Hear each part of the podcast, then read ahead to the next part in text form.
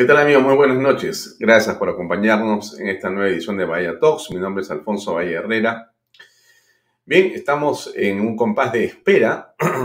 Muchas personas nos preguntan en este momento en las redes sociales si sabemos algo de los ministros de Estado, si van a continuar, si van a irse, en realidad qué va a ocurrir. Eso creo que es la preocupación de todos los peruanos. Hay una incertidumbre creciente, hay una serie de eh, comentarios en todas partes sobre lo que puede ocurrir y eso, por cierto, incrementa eh, la eh, tensión, la incertidumbre en general en todo el país. El día de hoy, hace unos minutos en realidad, o unas horas, el señor Guillermo Bermejo, en realidad fue ayer a las 11.50 de la noche, permítanme la corrección, eh, uno de los congresistas eh, más eh, intensos de Perú Libre, puso ese comentario que está en pantalla y que lo leo. Hoy nuestro presidente Pedro Castillo me confirmó que vamos por el voto de confianza del gabinete.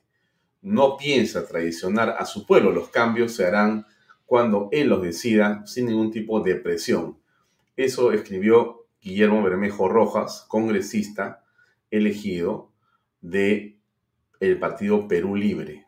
De esta manera echaba por los suelos los rumores en torno a que venían o vienen una serie de cambios antes del día 26, antes del jueves. Es decir, que el presidente Pedro Castillo eh, había decidido hacer esos cambios. Esos eran los rumores el día de ayer.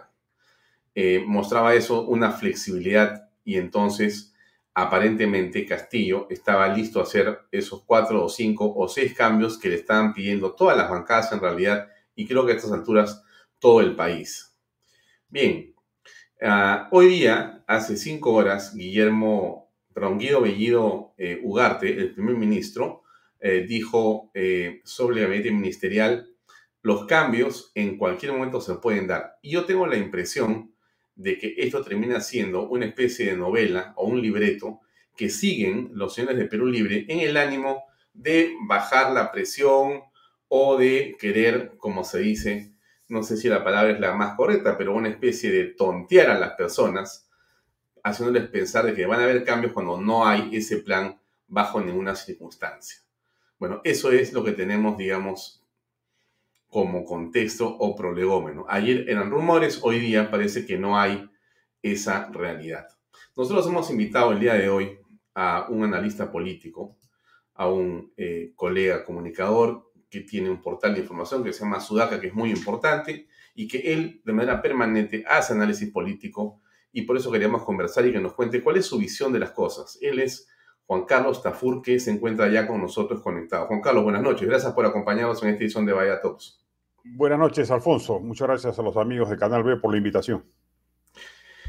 Juan Carlos, antes de entrar exactamente a los puntos diversos que podemos conversar en esta hora por delante y invitando a los amigos que nos escuchan para que puedan también hacer sus preguntas por las redes sociales, yo te preguntaría tu visión a estas alturas de este proceso de Castillo como presidente de la República, ¿cuál es?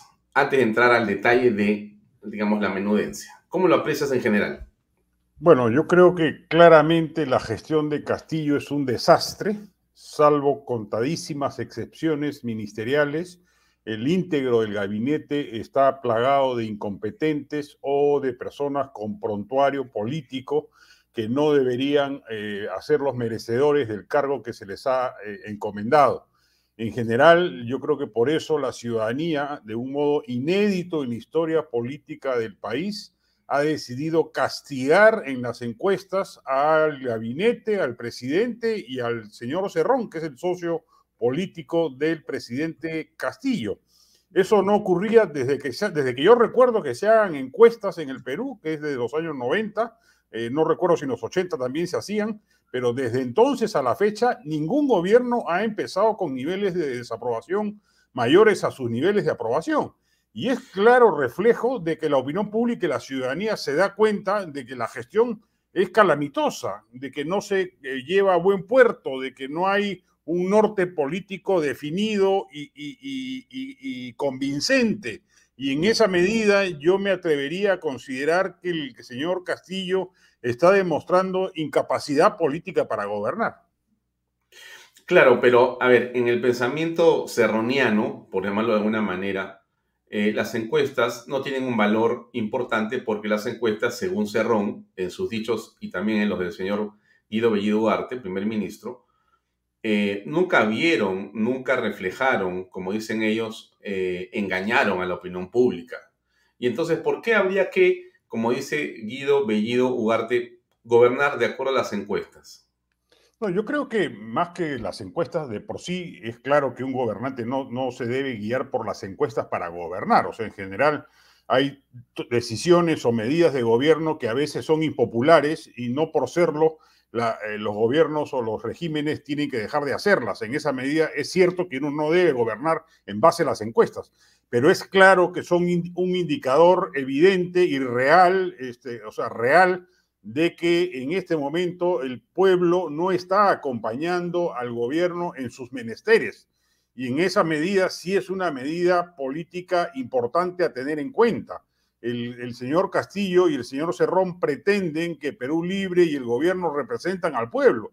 Y lo cierto es que no lo están haciendo porque el pueblo se está, está rechazando los actos de gobierno que hasta ahora se vienen desplegando. La eh, convocatoria de una asamblea constituyente, la designación del premier Bellido y la sobrepresencia política del señor Cerrón son desaprobadas en todas las encuestas, Datum, CPI, IEP, eh, Ipsos, etcétera, eh, lo que es un, claro derrotero de una situación política que puede irse poco a poco de las manos, porque el descontento ciudadano hoy en día puede no ser activista, pero pronto puede pasar a serlo. Y la desilusión y decepción respecto de un gobierno que ha prometido prácticamente cambiar el país desde sus raíces puede ser tan grande que puede llegar a generar situaciones de desborde social como los que hemos visto en Chile o en Colombia contra un régimen de izquierda, como en este caso el régimen de Castillo, porque en Chile es contra un régimen de derecha y en Colombia lo mismo. Pero la situación de frustración, producto de las sobreexpectativas que ha generado el triunfo de Castillo en la mitad de la población peruana y su, posterior decepción, podrían generar una, una situación de crisis social adicional a la política y económica que ya estamos viviendo. Claro, pero en el pensamiento, yo sigo tomando las palabras o el pensamiento de Castillo para poder, digamos, hacer una dinámica en esta conversación. El pensamiento de Castillo, de Cerrón, de Bellido, eh, en realidad son eh, los poderes fácticos, como le llaman ellos, los que están asusando a las masas o a las, digamos, personas en las calles y esas marchas las mueve eh, justamente ese poder fáctico, ¿no es cierto? Los que no han, eh, digamos, eh, reconocido la derrota que han tenido en las urnas, entonces están atizando a la gente, asusando a la gente en las calles para entonces presionarlos a ellos y que un gobierno no se debe dejar presionar, tiene que seguir el mandato político, el pensamiento del partido y entonces seguir adelante con ese planteamiento. Van al choque, por lo tanto, el día 26. ¿Qué piensas de eso? Yo creo que de hecho van al choque. Yo creo que eh, tanto Cerrón como Castillo interpretan que el partido es la expresión del pueblo, eh, eh, la expresión congénita del pueblo peruano, y en esa medida lo que el partido decida es lo que realmente importa a la hora final de tomar una decisión. Este, esa es una concepción leninista del partido. O sea, en Rusia, en la Unión Soviética o en Cuba, cuando se elige el secretario general del Partido Comunista, se elige en automático al jefe de gobierno. Y Cerrón parece creer que eso funciona así con Perú Libre y que por ende a él le corresponde cogobernar con Castillo, que, tienen el mandato popular para hacer lo que les venga en gana. Pero la realidad es que paulatinamente, o sea, es verdad que hoy en día la protesta callejera está limitada a un sector de la derecha, a la coordinadora republicana, a la convocatoria que pueda efectuar Erasmo Bon, pero eso puede ir increciendo. Ya se ve a gremios importantes como la Federación Departamental de Trabajadores de Arequipa, la Federación de Trabajadores de Construcción Civil, el SUTEP, que empiezan a manifestar discordancias respecto de la marcha del gobierno, los mineros artesanales lo propio, etcétera, etcétera. Entonces yo creo que si Castillo no enmienda rumbos, pronto se va a dar de bruces contra la realidad de un cachetazo popular en su contra. En general, yo creo que el rumbo que está eligiendo aparentemente por las decisiones anunciadas hoy eh, supone una derrota para el sector moderado del gobierno, que yo sí creo que existe, ¿eh? yo sí creo que hay una puna al interior del gobierno, yo creo que no es un teatro estratégico para eh, aquietar los corazones díscolos de algunas bancadas en el Congreso. Yo sí creo que hay un ala magisterial en el Congreso que no es erronista. Creo que Dina Boluarte juega un rol moderado de contención a Vladimir Cerrón. Creo que el, ala tecnocrática de Juntos por el Perú y Nuevo Perú tampoco se presta al juego de Cerrón. O sea, sí creo que hay una partición y una división al interior del gobierno pero aparentemente la partida, de acuerdo a lo que hemos visto hoy día, hasta hoy, porque vaya uno a saber también qué puede ocurrir mañana, hasta hoy la partida la viene ganando Cerrón. Este, eh, contra lo que muchos pensaban, eh, Pedro Castillo se habría allanado la voluntad de Cerrón y se, eh, presentaría el jueves con el gabinete completo ante el Congreso de la República en una situación de provocación que vamos a ver qué reacción suscita. Yo personalmente creo que el Congreso no debería darle la confianza. Yo creo que el Congreso debería quemar la bala de plata que tiene, de las dos que tiene, y prepararse para la guerra política.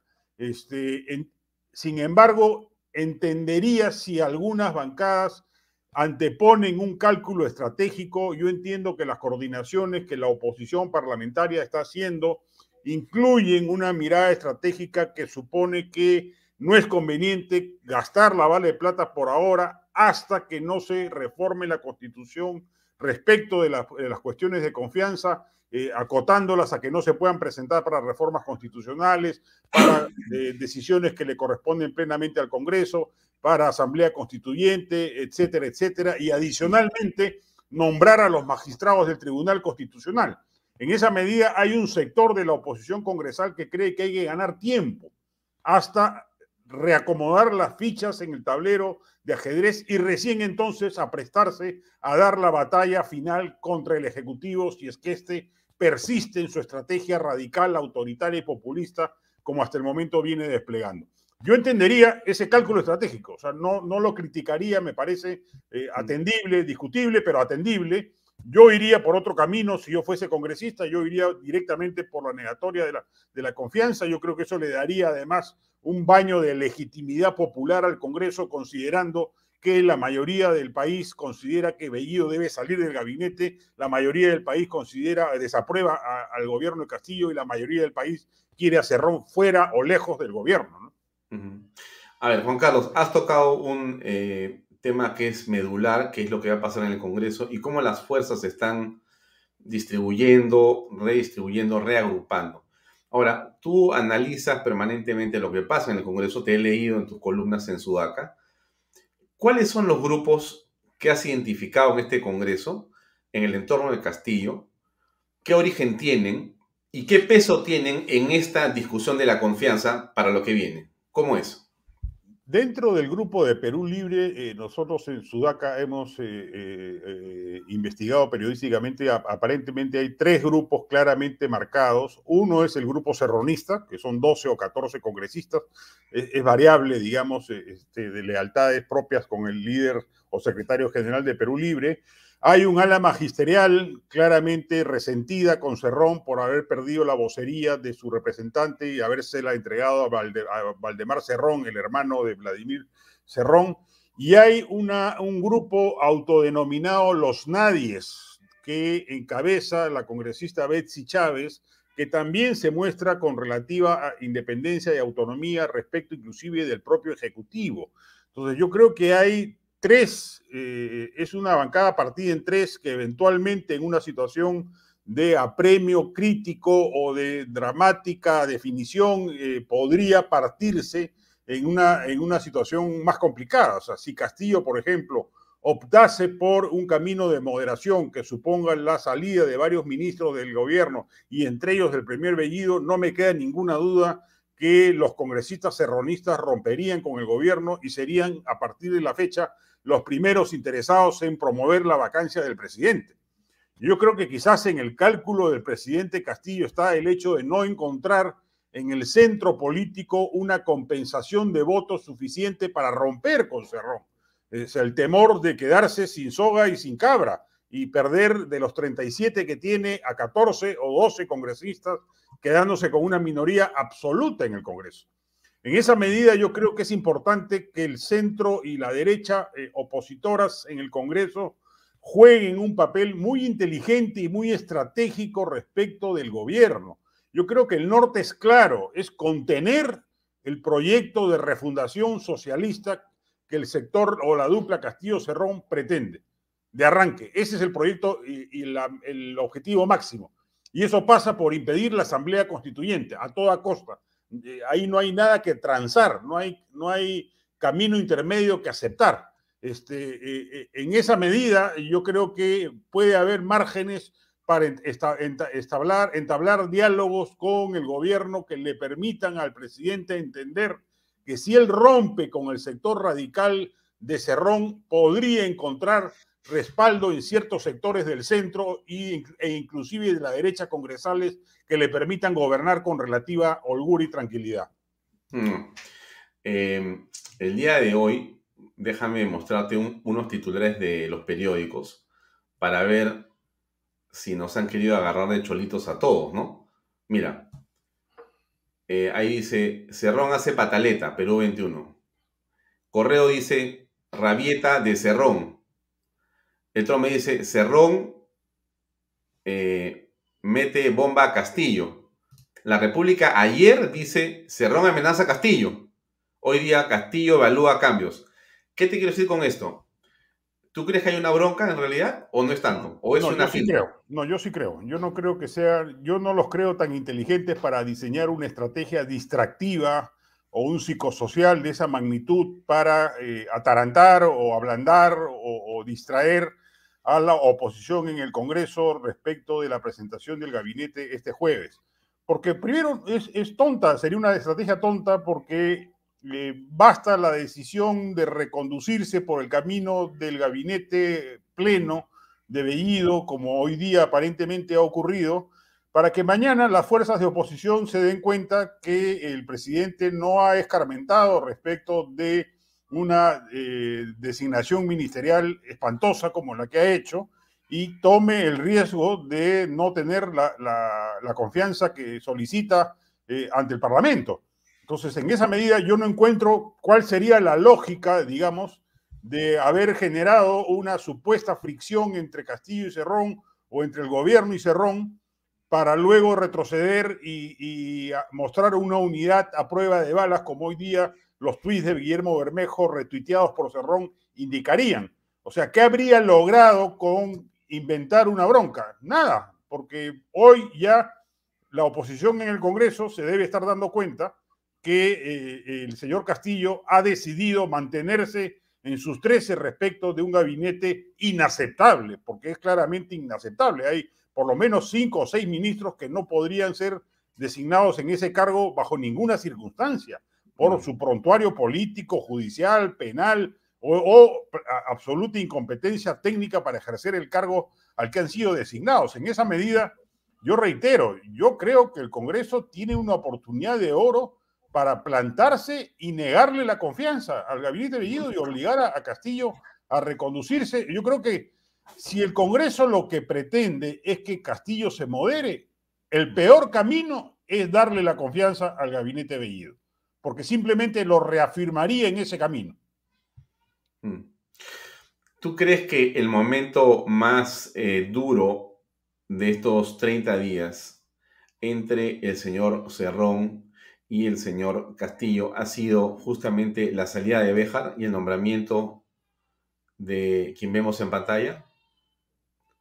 Bueno, hasta el momento esa, esa ha sido la crisis más sonora, digamos, este, donde aparentaba o insinuaba también una relación. ¿La bronca es por esto? No, no, la, bronca es porque eh, Cerrón pretende cogobernar. Este, eh, claro, su, ministro, su ministro más eh, conspicuo y que conectaba con Venezuela y Cuba ha sido desaforado sin pedirle permiso ni explicaciones. Chao. no, claro, claro. No, de hecho, de hecho, por eso te digo, hay, una fricción eh, real entre Castillo y Cerrón, a pesar de ser una dupla que gobierna. Este, eh, eh, como en todo matrimonio, hay, hay tensiones y en este caso podrían llevar a una ruptura política eventualmente si la situación se, deteriora aún más. pero vamos a ver los vaivenes propios de una relación conyugal, política conyugal, como la que vemos en este momento entre Castillo y Cerrón.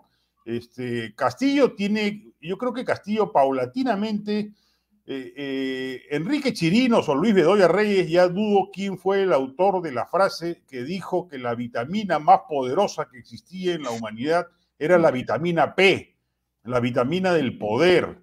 El cargo de presidente empodera a quien lo ocupa, lo hace crecer eh, políticamente y en esa medida Castillo paulatinamente se dé dando cuenta de que los hilos del poder los maneja él y no Cerrón, yo creo que crecen las posibilidades de que él asuma que puede romper con él sin ningún problema y mantener un juego político de gobernabilidad lo suficientemente fluido como para gobernar sin sobresaltos. O sea, no necesita cerrón para gobernar. Eso, eh, el día que Castillo lo entienda, yo creo que se produce la ruptura.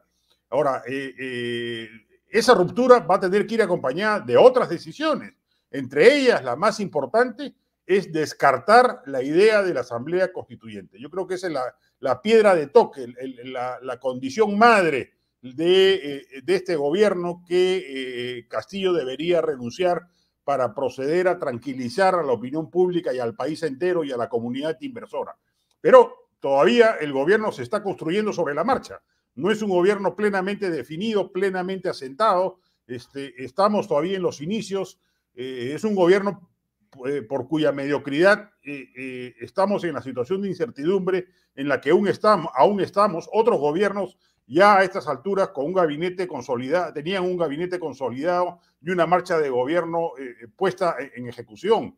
Hoy vemos a ministros que ni siquiera saben si van a seguir siendo ministros, un presidente que no sabe ni siquiera si su gabinete se mantiene o no se mantiene, que no sabe cómo manejar su relación con el partido y con el señor Cerrón, que no sabe si va a mantenerse en un perfil radical eh, confrontacional con el Congreso o más bien dialogante y eh, tolerante respecto del mismo. O sea, estamos en una situación todavía de absoluta indefinición política respecto de la marcha del gobierno.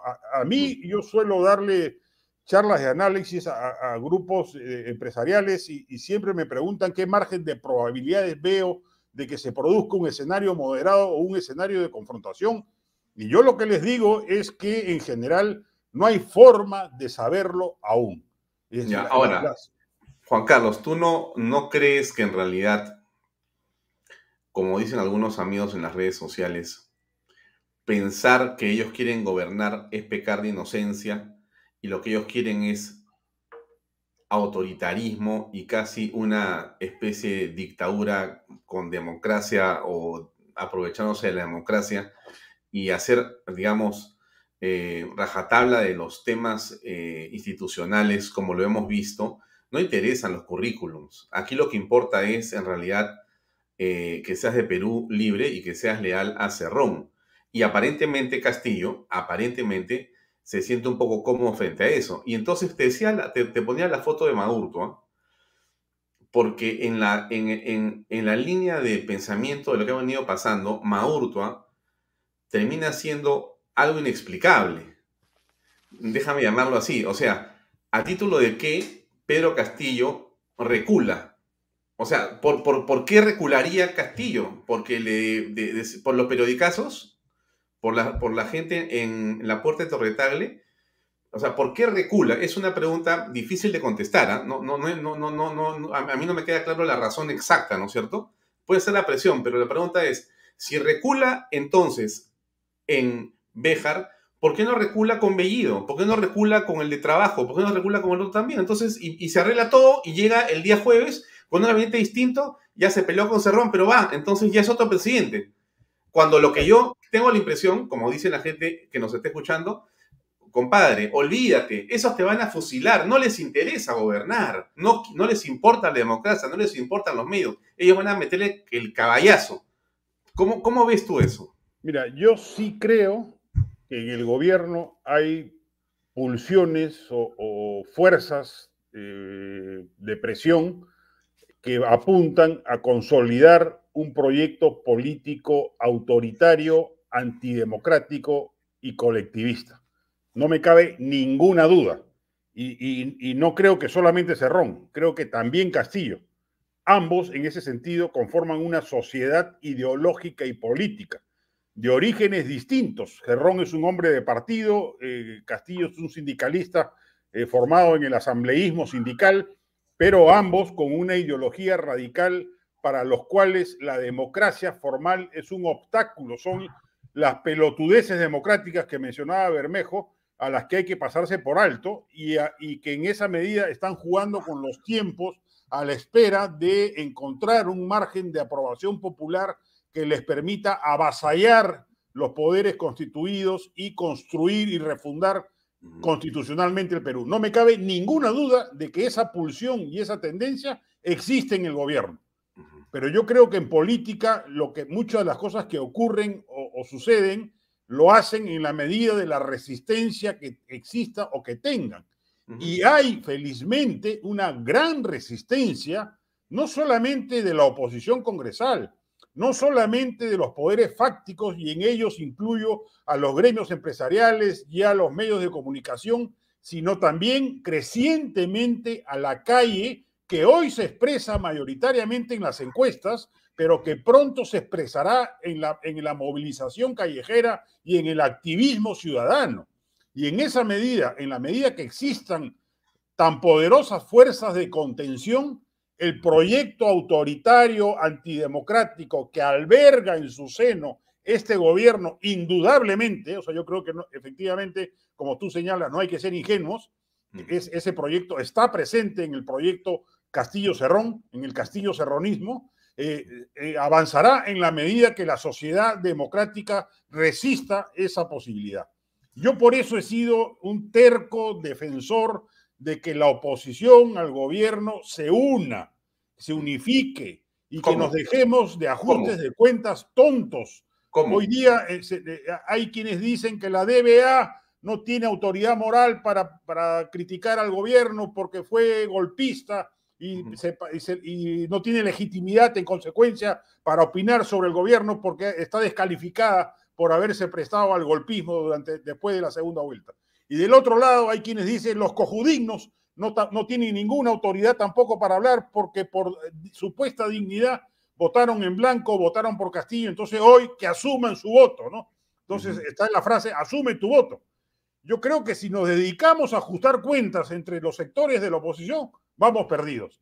La lección histórica que se, se extrae de lo que ocurrió en países como Nicaragua, como Venezuela, como Ecuador, como la propia Argentina, señalan que la oposición en toda su dimensión, desde la centro izquierda hasta la ultraderecha, debe unirse sin remilgos y sin tonterías y sin estupideces.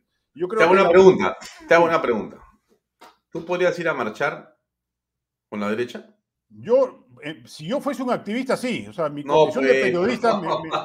no, pero está bien, yo sé que no eres activista pero en, el hecho de que eres un ciudadano. Vamos, no, pero yo sí, yo sí podría dialogar y marchar con alguien de la ultraderecha sin ningún problema. Sin ningún problema. Y, Porque con, alguien de, con alguien de centro izquierda o de la izquierda caviar, como se le llama, también. O sea, yo creo, y ambos deberían poder hacerlo entre sí, si es que el riesgo autoritario realmente lo, lo o sea, si es cierto lo que dicen, porque dicen que hay un riesgo autoritario antidemocrático en el gobierno, no pueden, por quítame estas pajas, eh, dedicarse a ajustar cuentas entre ellos y no darse cuenta que el enemigo principal o mayor o el adversario mayor o el peligro mayor está en el gobierno. Y en esa medida la unidad es fundamental. Totalmente, Juan Carlos. Mira, tus palabras me parecen muy sensatas. Yo estoy seguro que mucha gente eh, aspira a lo que tú estás diciendo, ¿no? Aspira como un sentimiento supremo frente a un enemigo mayor. Solamente te queda unirte porque tiene poco sentido discutir cuando mejor discutimos después. Exactamente. ya, después, si quieres, sácate el ancho cuando este gobierno termine vacado y se convoque en elecciones generales, ya compites contra el otro y te sacas la mugre, digamos. Ya, claro, ese, ese, es el momento de aquí, Acá no va, a haber, no va a haber espacio para discutir con nadie si nos atenemos al gobierno del señor Cerrón.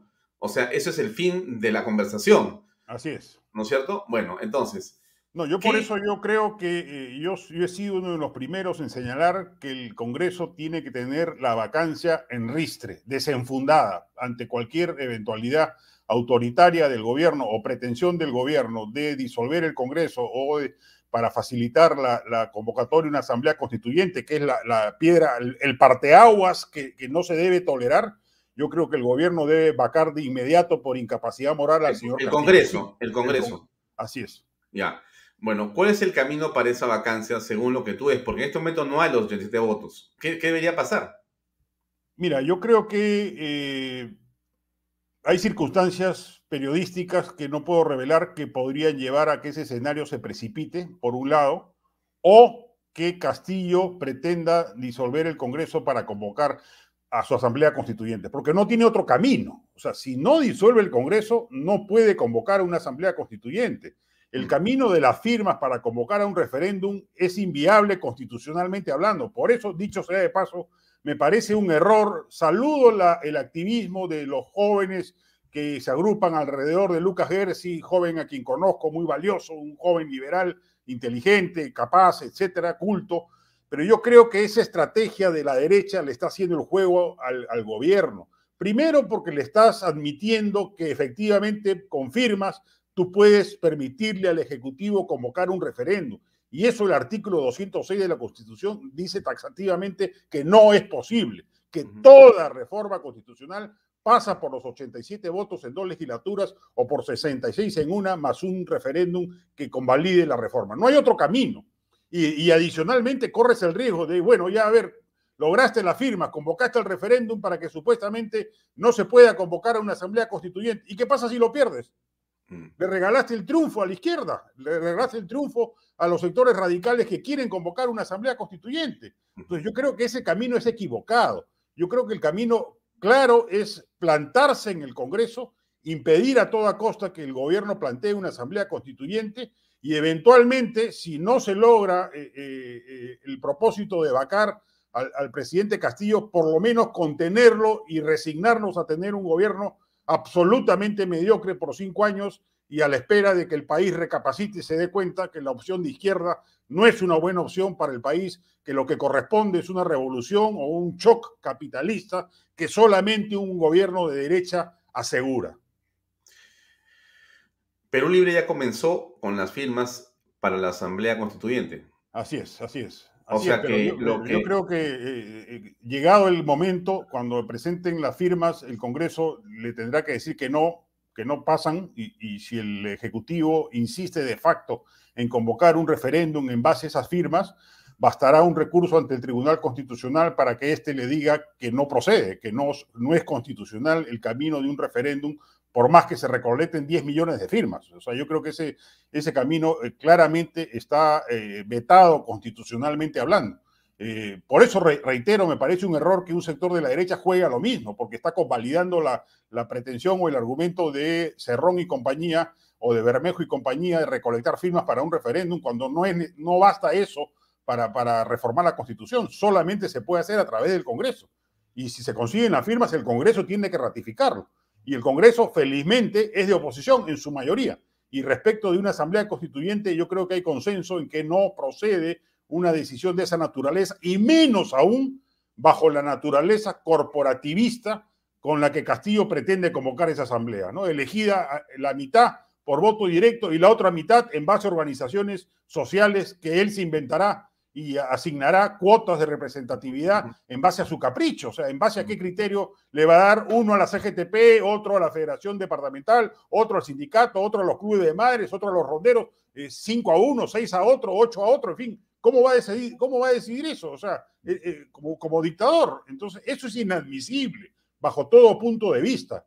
Mm. Si eso no prospera y la oposición en ese sentido, yo sí confío que se mostrará recia al respecto, si el señor Castillo pretende hacerlo, la única manera que tiene de hacerlo es presentando cuestiones de confianza por esa reforma constitucional para provocar la disolución del Congreso. Y yo espero que en esa circunstancia el Congreso no sea tan tonto de dejarse disolver sin antes proceder a vacarlo. Ya por el solo hecho de querer disolverlo, yo creo que está incapacitado moralmente para gobernar. Mm. Ahora, el Congreso es el gran escenario entonces de las próximas horas, porque la calle por un lado, Cerrón va a mover a sus eh, huestes el día 26 para una concentración en la Plaza San Martín. Habrá otro espacio, creo que en el Paseo de los Héroes Navales, donde va a estar también la gente haciendo también otra movilización para, en ambos casos, estar atentos a lo que pasa en el Congreso. Pues el Congreso termina siendo lo central. ¿Cómo aprecias el papel de Acción Popular y de Alianza para el Progreso en la perspectiva de que ambos están en el centro, digamos, teniendo las otras fuerzas más o menos divididas? Ellos son el fil de la balanza en realidad. Es un papel históricamente importante y fundamental en este momento. Bueno, ¿cómo aprecias tú ese poder y lo que puede ocurrir ahí? Sí, son, bueno, tres tercios claramente definidos, 42 de la izquierda, 44, 45, considerando el transfugismo de Valer del centro, y 42, 43, eh, dependiendo de cómo se eh, identifique a Valer también en la derecha.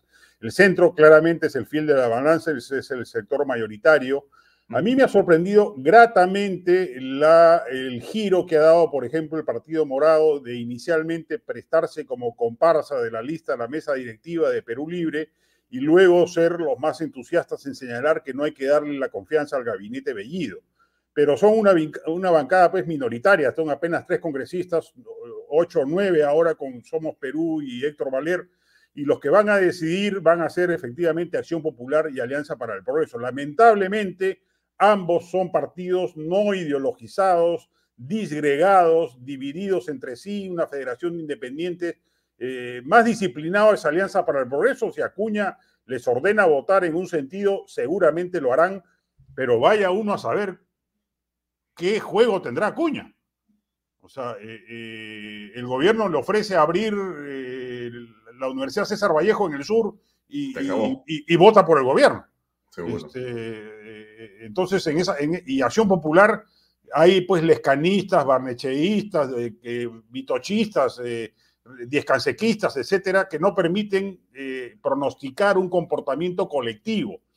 Yo creo que en esta circunstancia, lamentablemente, van a votar por darle la confianza o por abstenerse en la presentación del gabinete Bellido, aun si no se produce ningún cambio ministerial, me parece, me da, me da esa impresión pero creo que si se produjese la encrucijada de que el gobierno presente un proyecto de reforma constitucional para que permita al Ejecutivo convocar a un referéndum y, convocar una asamblea constituyente, en ese trance yo sí confío o espero que las bancadas de Acción Popular y de Alianza para el Progreso se unan a las bancadas de la derecha y se opongan a un proyecto de esa naturaleza que ahí sí nos llevaría a la deriva chavista y a la deriva nicaragüense.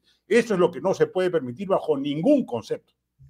Ya, ahora, mirando un poco ya de afuera el escenario, el Congreso más o menos lo hemos revisado, estás viendo la calle como un eh, jugador en este proceso. Eh, esta relación del señor Pedro Castillo con los medios, ¿cómo la aprecias? Tú tienes una amplia experiencia, has sido director de varios medios, eres director de un medio, pero, o sea, eh, tienes bastante recorrido para haber mirado y ver el poder desde la prensa, ¿correcto? Y esa relación que existe. Bueno, ¿cómo aprecias lo que está pasando? Bueno, yo creo que felizmente eh, la prensa en su gran mayoría ha tomado el camino de la vigilancia eh, fiscalizadora del régimen.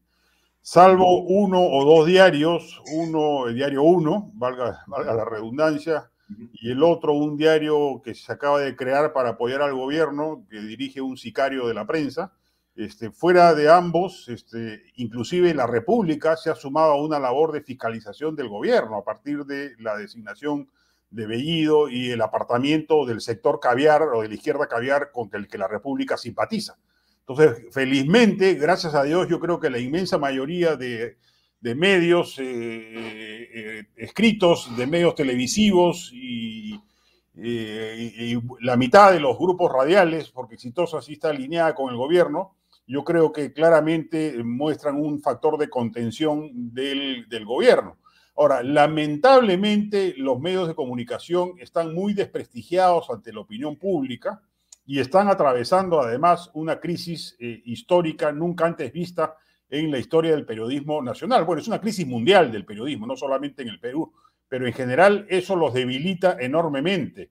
Lo que va a ocurrir, me temo, si Castillo insiste o, retoma eh, la perspectiva serronista, es confrontar con el Congreso, por un lado, y confrontar con los medios de comunicación, por otro lado, porque sabe que eso le va a brindar cierta popularidad que le podría permitir mejorar en las encuestas y asentar el camino hacia la construcción de un proyecto autoritario y antidemocrático.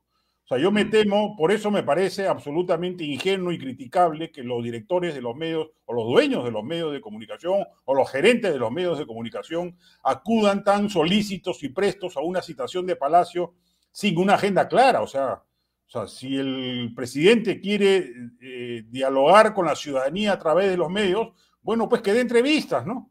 Entonces, si yo soy dueño de un canal y me llama el presidente y me dice que quiere conversar conmigo, yo le digo, discúlpame, pero danos una entrevista, ¿qué es lo que corresponde. Esa es la relación profesional de los medios con el poder, no eh, eh, de reuniones no secretas, pero sí reservadas, con agenda extra profesional o extra periodística.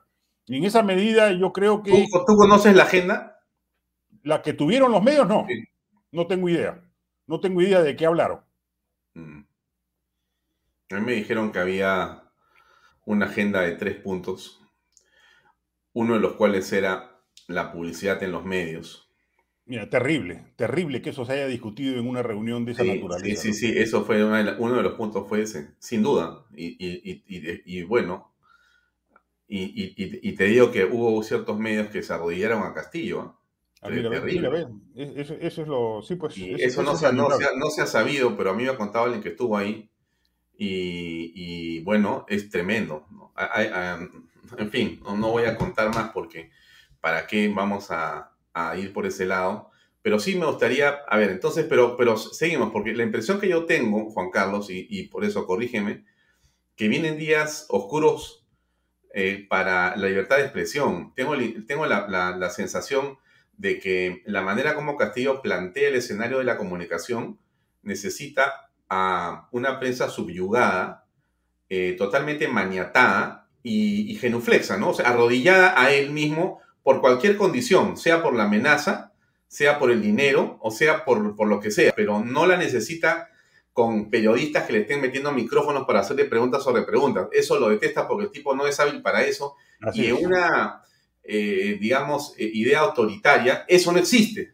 O sea, no existe que tú me metas micrófono porque tú pregúntale al, eh, primer ministro de China o al presidente del partido chino, se le pone micrófono, con la mirada lo pulverizan. O, pregúntale, o mira si le pasa algo así a, alguien en Venezuela o en Cuba, o a alguna dictadura, o, a, Putin. O sea, con, la mirada no existe ese periodista más. Exacto. Las democracias meten los micrófonos, preguntan, son más que los periodistas. Bueno, ese es el papel de la prensa independiente y eso hace que el ciudadano diga, bueno, estamos escuchando, caramba, hay una transparencia mínima, mínima de dignidad del periodismo.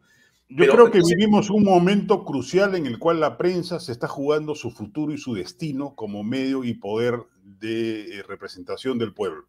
Eh, mm. eh, la prensa viene, reitero, transitando un proceso de desprestigio enorme, en gran parte por su conducta en los últimos años, sobre todo respecto de Vizcarra. Yo creo que en general eso le ha hecho mucho daño a la prensa y hoy tiene ocasión de demostrar una independencia respecto del gobierno más allá de estas repartijas publicitarias que lamentablemente, me confirmas tú, se discutieron en esa reunión. Yo me temo, si soy de las personas que teme, que pronto se viene una sonada contra la prensa que mm. pasa o por la autocensura obligada por privilegios publicitarios a ciertos medios de comunicación o por la agresión directa del poder político Mm. mediante juicios, querellas, este, mm. eh, limitaciones estratégicas o comerciales, etcétera, a los medios independientes que mantengan una voz crítica. Yo creo que si Castillo, como se confirma hasta hoy, comulga y, se reengancha con el proyecto serronista, basta ver eh, las relaciones de, de, Cerrón cuando fue gobernador de Junín con la prensa independiente. Era una absoluta hostilidad y de, eh, censura eh, publicitaria y cerrazón informativa a los medios de comunicación independientes. yo creo que esa escuela lamentablemente se cierne como una sombra sobre el periodismo nacional. Mm.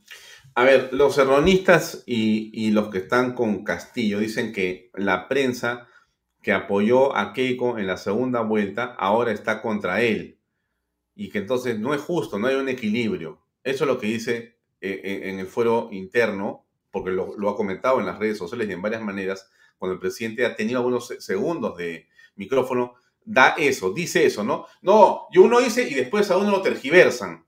¿No es cierto? O sea, hay una animadversión contra la prensa ya, falta todavía la forma, la, eh, eh, eh, el, medio para, para la, estocada, ¿no? Exactamente. La regulación, pero ya está, la, idea está fija en la cabeza de él. Sí, no, yo creo que apenas el gobierno se estabilice en términos políticos, uno de los puntos principales de agenda política a desplegar va a ser el control de la prensa. No me cabe ninguna duda si mm. se, consolida la alianza Castillo-Cerrón, como aparentemente hasta hoy ha ocurrido, y eh, el, gobierno se estabiliza en términos políticos internos, más allá del rechazo ciudadano, este, eh, lo primero que va a hacer, dentro de las muchas cosas que va a hacer para tener mayor popularidad, es darle duro a la prensa independiente y criticarla y perseguirla. Mm, en esa medida yo creo que la prensa también tiene que mostrar eh, unidad respecto de las circunstancias yo veo con, malestar cómo los periodistas a veces nos dedicamos más a saherirnos entre nosotros, cuando al igual que la oposición política, yo creo que es momento de sumar y no de restar. En estos momentos yo creo que el proyecto autoritario que contiene la ideología serronista o castillo serronista eh, tiene a la libertad de prensa como un enemigo. Y en esa medida hay que prepararnos para ese escenario, estar advertidos y preparados para ese escenario. Pero ahí, Juan Carlos, se produce otra reflexión que importa de tu parte que nos, que nos la hagas, porque ya existe un grupo de periodistas con medios que se han puesto prácticamente eh, como operadores políticos, para llamarlo de la manera más este, digamos, elegante posible, ¿no es cierto? Que ya somos poderes políticos de Pedro Castillo en este momento. O sea, en esta circunstancia, con todo lo que estamos viendo, con esos prontuarios detrás de los ministros de Estado, etcétera, ya hay periodistas que te dicen tienes que darle tiempo, tienes que tener paciencia. No puedes evaluar a un alumno si no ha dado examen. No seas fujimorista, no seas fujiaprista, espérate un rato, ¿por qué? Déjalo al hombre gobernar. Tú porque eres de Lima, él es de provincias, ten paciencia, no seas, no seas intolerante, ¿no? Ya, entonces, eh, y ya se acomodaron, algunos medios ya se han acomodado en este momento. entonces, ya hay una división también, Juan Carlos, ¿o no?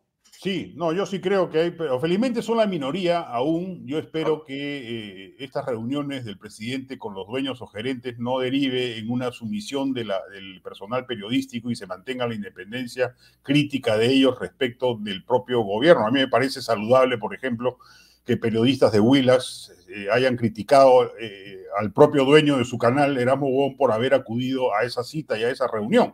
Este, eso me parece absolutamente eh, eh, ponderable y, hay que aplaudirlo. Este, yo esperaría de parte o del resto de periodistas que mantengan una actitud vigilante, porque lo que está en juego no es la marcha de un gobierno con el cual uno discrepa. Ojalá fuese eso. O sea, uno puede ser, tener un parecer respecto de un gobierno o respecto de otro en un juego democrático. En este caso, lo que está en riesgo es la democracia porque el proyecto ideológico Castillo Serronista es antidemocrático por naturaleza.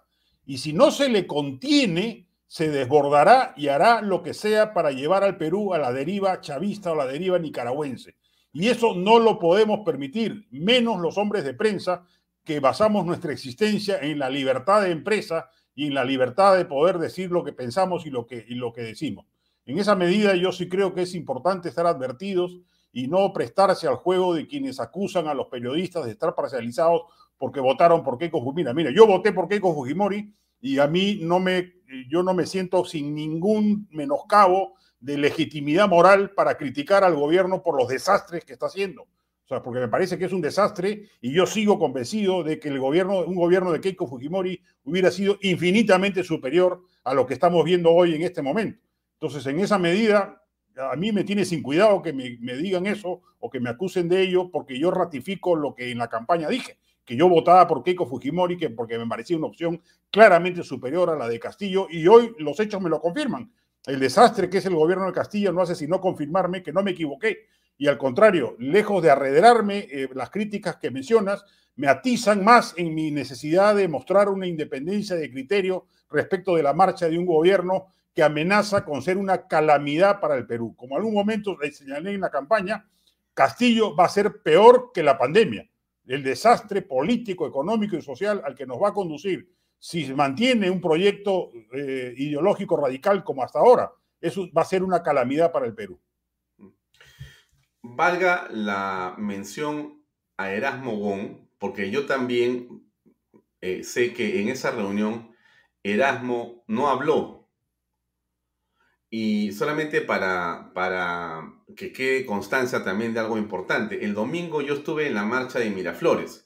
Bueno, fui con mi esposa de sapo a mirar, ¿no? No, no he estado eh, en realidad arengando, no porque no quisiera, sino porque no pude hacerlo, pero sí fui para, quería mirar qué estaba pasando. Entonces fui, puse mi bandera en la espalda y me fui a, mirar lo que estaba pasando como a las cinco y media. Me encontré con Fernán Altuve, con Fernando Rospigliosi, con Jorge Villena y otros oradores más que estaban ahí, ¿no? En la antesala antes de subir al Estado, como cinco y media, seis de la tarde. Y cuando volteo, veo a alguien con una camisa blanca que estaba mirando de espaldas. Y dije, este es Erasmo, bon. Y efectivamente le digo, don Erasmo, y voltea, ¿cómo estás? Me dijo, oye, qué gusto de verlo. Bueno, lo felicito, muchas gracias, me dijo, muchas gracias. Bueno, nada más, ¿no? Erasmo yo creo, que hay, que hay, que felicitar a Erasmo Wong por su compromiso con la democracia. Yo en ese sentido me parece eh, inadmisible la gente que se burla de él porque cree que es un fascista, ultraderechista, que al contrario, yo creo que está dando el ejemplo de lo que muchos otros debieran hacer y que esa mm. convocatoria debiera ampliarse. O sea, yo creo que claramente no puede perderse esa pequeña llamita que él se encarga de tener prendida todos los fines de semana con marchas y movilizaciones y con activismo democrático. Que ojalá paulatinamente la convocatoria se amplíe a otros sectores sociales, eh, a otros grupos este, sindicales, etcétera, etcétera, pero eh, la labor que él está haciendo, que él está haciendo es para quitarse el sombrero, sin ninguna duda. Mm. Felizmente, eh, yo creo que cometió un error acudiendo a Palacio, no tenía sentido, menos con una agenda abierta donde no se sabe qué cosas, si ahí me llaman porque quieren discutir conmigo una, una situación eh, de índole empresarial vinculada a la, licencia, bueno, me cita el ministro de Transporte y yo voy. Pero si me llama el presidente a una reunión con varios broadcasters, obviamente se trata de una reunión con intenciones políticas a la que los medios en este momento en particular debemos estar atentos de no, de no pisar ese palito. Yo creo que hay que mantener la mayor distancia posible del poder, porque no es un poder que hasta ahora nos haya confirmado que se va a conducir bajo los cauces democráticos. Mm. Ahora, a ver, y dentro de la línea de lo que tú comentas, ya parece ahora nos quedan unos cinco minutos, Juan Carlos. Te agradezco mucho por tu tiempo y tu paciencia en todas las preguntas que te hago yo, porque soy preguntón. Pero bueno, vamos, de eso el programa para conversar. ¿Cómo aprecias tú, digamos, a los que no están marchando? Porque también hay ausencia, ¿no es cierto? Hay, gente que no está marchando, claramente, que, que en otras condiciones marcharía hay ausencias evidentes. ¿Cómo aprecias tú a los que no se han puesto aún de manifiesto? ¿Y por qué crees que lo hacen? ¿Y qué esperarían en todo caso? Yo, critico mucho, por ejemplo, a los, eh, a, los sectores de izquierda que anunciaron un voto vigilante respecto de Castillo. O sea, yo también les decía, para ironizar sobre su compromiso, que yo también daba un voto vigilante por Keiko y por qué ellos tenían el derecho de hacerlo y yo no. Sea, ellos criticaban a todo el que votaba por Keiko Fujimori acusándolo de mafioso, y ellos decían que tenían un voto vigilante por Castillo, que a la primera de bastos iban a expresar su disconformidad. ¿Dónde están? ¿Dónde están? No aparecen, están escondidos. Este, eh, y el sector de Verónica Mendoza se ha consumido y se ha incinerado políticamente, prestándose incondicionalmente a la estrategia del gobierno. Pero yo me pregunto, ¿dónde está Salvador del Solar? ¿Dónde está Francisco Sagasti, que debería, debiera eh, eh, dar a conocer su punto de vista? ¿Dónde está eh, el centro, el Partido Morado, el Centro Democrático? También debería sumarse y dar a conocer su punto de vista en estas circunstancias. Yo creo que la, la situación dramática por la que está pasando el país, porque es dramática, amerita el compromiso y el activismo de agentes sociales y políticos cada vez mayores. En esa medida, yo creo que eh, espero la convocatoria de estas marchas vaya creciendo, que se vayan estableciendo coordinaciones con sectores sindicales como el SUTE o como la Federación de eh, Sindicato de Construcción Civil o la Federación Departamental de Trabajadores de Arequipa o eh, la Federación de Mineros Artesanales, algunos de los cuales ya se, se han empezado a dar cuenta que este gobierno no dan ni para atrás ni para adelante y son actores sociales importantes que podrían sumar a una movilización mucho mayor, mucho más plural, mucho más colorida en el sentido literal del término eh, eh, respecto de estas marchas. En esa medida, yo creo que es hora de estar alertas y vigilantes frente a una situación políticamente dramática como la que está pasando el país. Bueno, a ver, llegamos al final, Juan Carlos. Gracias por tu tiempo. Nos quedan eh, tan solo tres minutos para despedirnos, pero eh, ¿te voy a ver en alguna marcha pronto o no? Aunque sea para tomar fotos, pues. Podría ir, podría, ir a, cubrir, podría ir a cubrir, pero en general pues. yo creo que la situación va a meritar que en algún momento salgamos todos, ¿no? Salgamos todos a marchar. yo creo que es indispensable que personas como tú y mucha gente que te sigue en las redes sociales y amigos tuyos o colegas con los que compartes el pensamiento y, muchas cosas, seguramente también tendrán una reflexión parecida en algún momento, ¿no? Porque eh, tomo las palabras de una, el principio de tu entrevista, ¿no? Em, la discusión es para después. En este momento tenemos que salvar al país. Después discutimos. Pero si seguimos discutiendo entre nosotros, no vamos a llegar vamos a sacarnos sin soy y sin cabra. Es una cosa tremenda. Así es. Todo suma y nada resta. ese es mi lema en una circunstancia como esta, ¿no? Muchas gracias, Alfonso. Juan Carlos, gracias, muchas gracias y muy buenas noches. Muy amable. Buenas noches. Gracias. Bien, amigos, ha sido el periodista Juan Carlos Tafur eh, del portal Sudaca. Creo que eh, está de más comentar lo que nos ha dicho Juan Carlos con mucha franqueza y sinceridad es una hora dramática, es una hora compleja para el país, sin duda, y requiere que todos estemos eh, más bien con la visión, con el corazón, con el pensamiento en la patria, ¿no es cierto? No en otra cosa. No es el momento de discutir, no es el momento de pelear, es el momento de unirnos frente a un enemigo mayor. Miren, este, es grave lo que está pasando en el país, pero muy grave lo que está pasando en el país estas personas que han tomado el poder, eh, como lo sabemos, no van a irse. Eh, no van a irse así nomás. No van a cambiar a los ministros de Estado, no van a hacer nada. Están ganando tiempo para quedarse. Y tenemos que estar atentos a eso. Tenemos que estar atentos a eso. Esa es nuestra responsabilidad en realidad frente a un hecho como este. Bien, lo dejo ahí. Nos vemos mañana a las 7 en punto en otra edición de Bahía Talks. Gracias por acompañarme como siempre. Faltando 30 segundos me despido. Hasta mañana, 7 en punto. Muy buenas noches.